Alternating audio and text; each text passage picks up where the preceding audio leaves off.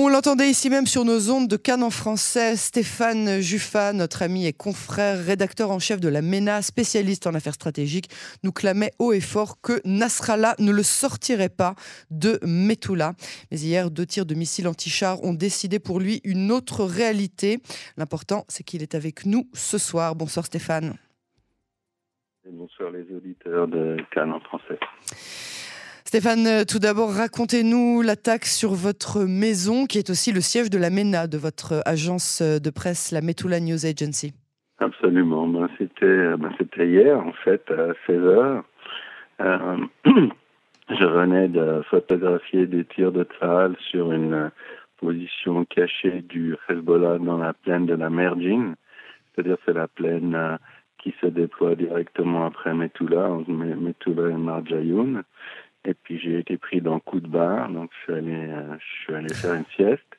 Mais heureusement, heureusement pour moi, euh, comme il y avait eu des échanges de, de feu très nourris pendant cinq heures, j'ai décidé de faire la sieste de, dans le dans l'abri. Et c'est ce qui m'a ce qui m'a sauvé en fait. J'étais pas endormi depuis longtemps, peut-être depuis dix minutes, un quart d'heure. Il y a eu un bruit terrible et suivi d'une cascade de verre. Alors, si, si c'était pas un bombardement, c'est assez joli, mais c'est assez harmonieux. Et puis là, j'ai eu envie de, de me dépêcher de sortir de l'abri pour aller pour aller constater les dégâts. C'est à peu près ce qu'on fait dans, dans, ce genre de cas. Puis je me suis rappelé, ça c'est pas de votre époque, Yael, oh, de, vieux bah, films de, de, vieux films de guerre où, euh, par exemple, pendant la deuxième guerre mondiale, les, les Allemands tiraient un coup sur une position, ce qui faisait sortir les défenseurs de la position, et là, ils tiraient un deuxième coup et les achevaient tous. Et j'ai pensé à ça, j'ai eu de la chance. Et donc, je suis resté dans l'abri. Et cinq minutes après, il y a eu un deuxième coup. Un deuxième coup, si j'étais, si j'avais été dehors, c'était terminé. Mais là, euh, même histoire. Euh, je vais vous couper sauvagement euh, la parole. C'est peut-être pas un film de ma, de ma génération, comme vous l'avez dit, mais en tant qu'officier de réserve de la défense passive, je peux vous dire qu'il y a une raison pour laquelle on demande aux civils de rester dans les abris pendant 10 minutes au moins après le début de, de la sirène. Et je suis ravi que même sans penser à cela, mais avec vos références cinématographiques, vous avez, vous avez pris la bonne décision et j'invite absolument tous nos auditeurs à suivre cet exemple et à rester en place pendant 10 minutes entières après le début de l'alerte. je vous redonne la parole. je suis la confirmation vivante de ce que vous venez de dire. Et là, on comprend, on illustre tout à fait euh, ce qui est euh, enseigné euh, par par l'armée, par la protection civile.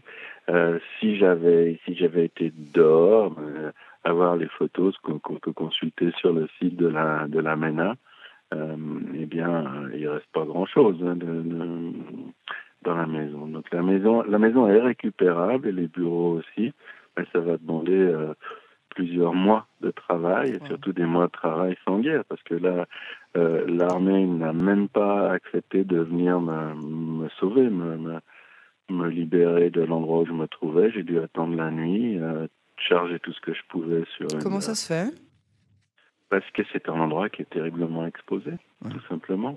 Et euh, le Hezbollah avait Vous êtes à 300 mètres, c'est ça du... 380 mètres. 380 mètres du Hezbollah. Et samedi, euh, le Hezbollah avait déjà essayé de faire taire la MENA. Il semble qu'on dérange pas mal de monde. Et ils s'étaient trompés de maison. Ils avaient tiré à deux maisons de la nôtre. Et là, ils, que, que, comme, on, comme, on, peut dire à, à, bon escient, ce qui n'aura jamais été un meilleur escient, ils ont corrigé le tir. Donc, euh, hier, et, euh, et, donc, donc c'est pas par hasard, c'est ce qu'on sait déjà. Euh, deux tirs dans la même maison à 5 minutes près, ça ne doit rien au hasard. Euh, j'ai eu donc la chance d'être euh, dans l'abri. Euh, j'ai rempli cinq valises de matériel technique et de ce qui me restait comme habit. Et je suis euh, allé, comme vous le disiez euh, au début de l'émission, eh bien, euh, Nasrallah avait raison, il a eu, euh, il a eu gain de cause, en tout cas jusqu'à maintenant, parce que je compte bien y retourner, bien entendu. Vous y retournerez, bien sûr. Ah oui, la MENA originale, c'est depuis, c'est depuis Metula, c'est un petit peu ce qui fait la différence. Faire, faire des analyses à 400 mètres du Hezbollah, c'est différent du fait de les faire depuis Jérusalem ou Tel Aviv, c'est couleur locale. Bien évidemment. Parlons-nous euh, justement de cette, euh, de cette attaque aujourd'hui sur une église à écrite, une, attaque qui a fait neuf blessés au sein euh, des soldats de Tzal qui étaient venus secourir un homme de 81 ans, un civil qui était venu prier, si j'ai bien compris, ou pour les, suites des, fêtes de Noël. C'est toute une histoire c'est une communauté qui existe depuis très longtemps, c'est un village et euh, après la guerre de l'indépendance, ils étaient situés exactement sur la frontière avec le Liban. Et euh, a détruit le village parce que c'était trop dangereux à l'époque. On était en pleine guerre pour la Galilée. Et ils ont laissé que l'église. Et euh, à toutes les fêtes, les, villageois et les descendants des, des, villageois, des villageois se réunissent dans l'église. Il y a une, une société, il y a un fonds, ils entretiennent aussi deux ou trois champs. Ils ont même obtenu gain de cause au tribunal, à la haute cour en Israël, qui a dit que l'État devait leur rendre les terres de, leur village. Et euh, ça n'a pas été, suivi. C'est-à-dire qu'ils n'ont toujours pas pu récupérer leurs terres. Et ils sont venus prier évidemment pour euh, Noël. Et il y a eu ce tir, c'est vraiment, c'est aussi à quelques centaines de mètres. Hein. Le Hezbollah a tiré intentionnellement sur ce, vieux monsieur. Évidemment, euh, est venu euh, le secourir. Il était, il est toujours que blessé. Et parmi la dizaine de soldats qui sont venus le secourir, eh bien, plusieurs ont été euh, blessés, dont un qui est grièvement, grièvement touché. Et euh, c'est comme ça que se termine cette histoire. Euh, c'est vraiment très triste et euh, ça montre l'état d'esprit du Hezbollah. Le, Hezbollah veut tuer. le, Hezbollah, veut tuer le plus de monde possible, de civils, de militaires. Il, il fait peu de cas de, la différence. Et c'est exactement le contraire de nous. Si des gens se posaient la question de savoir quelle était la différence entre les, les soldats de Tsahal et les terroristes miliciens, de, que ce soit du Hamas ou, du Hezbollah, c'est que nous, on essaie de faire le moins possible de, de dégâts collatéraux, bien sûr. et puis eux, le plus possible. C'est exactement le contraire. Mmh. Nous, on essaie de, on a toujours dans l'idée une progression euh, stratégique ou tactique, pas forcément le Hezbollah. C'est de terroriser, ce sont des armes de terreur. Et j'en ai fait l'expérience euh, douteuse hier.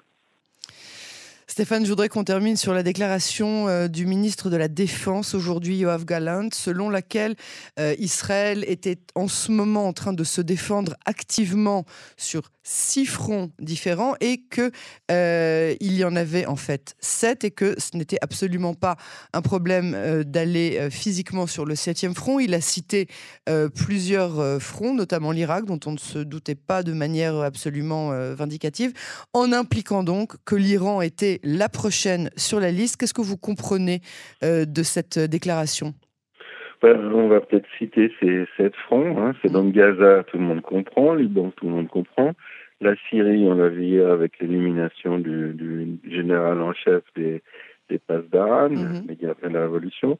La Cisjordanie, on en parle beaucoup moins, mais tout le monde Bien sait sait.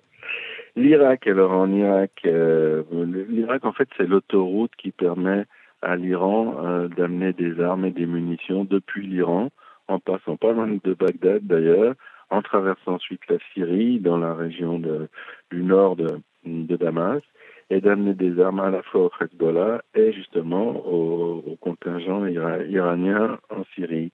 Et puis la dernière, c'est celui qui, qui, qui, tient les marionnettes. Le, le marionnettiste, c'est l'Iran, et qui agit, et ça c'est même historique, l'Iran ou la Turquie, ils agissent par euh, des, des, supplétifs, des, des, gens qui se battent à leur place. Des proxys, oui. Exactement, exactement. Des fois, on dit aussi des séides. Euh, des fois, ils les payent, des fois, ils les, ils les payent pas. Par exemple, avec Al-Qaïda, euh, les Turcs ont donné la possibilité soit de, de, de se faire exécuter, les, euh, les combattants d'Al-Qaïda qui étaient tombés dans les mains des Turcs, ils avaient le choix soit de se faire exécuter, soit de devenir mercenaires à la solde des, Turcs, qui ont évidemment choisi la deuxième possibilité. Et bien maintenant, c'est la même chose.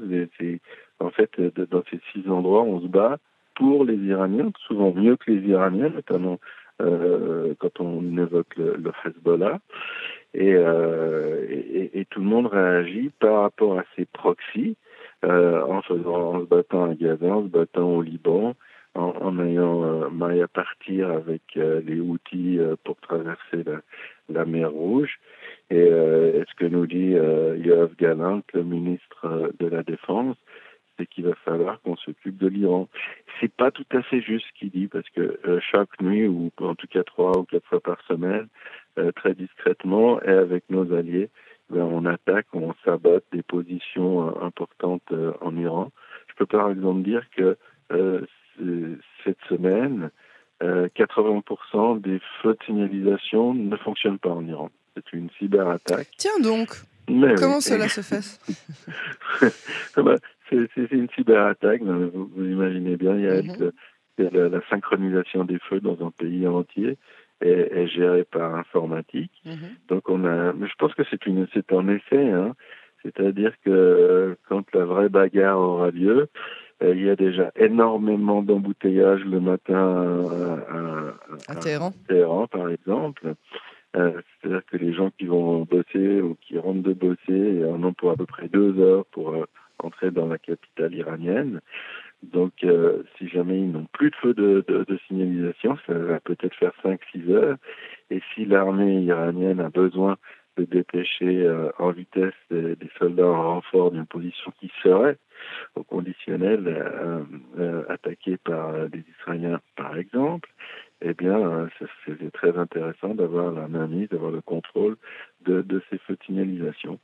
Donc, je pense, je pense que c'est tout simplement un, essai de notre part, et puis un essai qui est un essai qui a, qui, qui, a, été couronné de succès. Et puis, euh, c'est aussi un signal assez fort qu'on euh, lance au, régime, au régime des, des ayatollahs. ça doit être assez désagréable de ne pas être capable euh, pendant plusieurs jours, pas heures, de, de regagner le, le, le, contrôle de ces, de ces routes, en fait. Stéphane Juffin, on sabrera euh, le champagne quand vous pourrez retourner euh, physiquement euh, à Metula que vous aimez tant et à la MENA qui est le lieu de prédilection pour que vous fassiez vos, vos, vous puissiez faire passer les nouvelles dans le monde. En attendant, on vous souhaite beaucoup beaucoup de courage et on continue bien, et bien évidemment notre collaboration. Merci pour votre intervention et à très bientôt toujours agréable. Et puis, euh, comme ça va prendre quelques mois, peut-être On aura l'occasion de se reparler d'ici là. Ben voilà, on, Va venir, on va venir vers chez vous. On sera ravis ravi de vous accueillir. faire une bouteille de sauterne. ça marche. Très bonne soirée, Stéphane Juffa. Merci. Vous de même.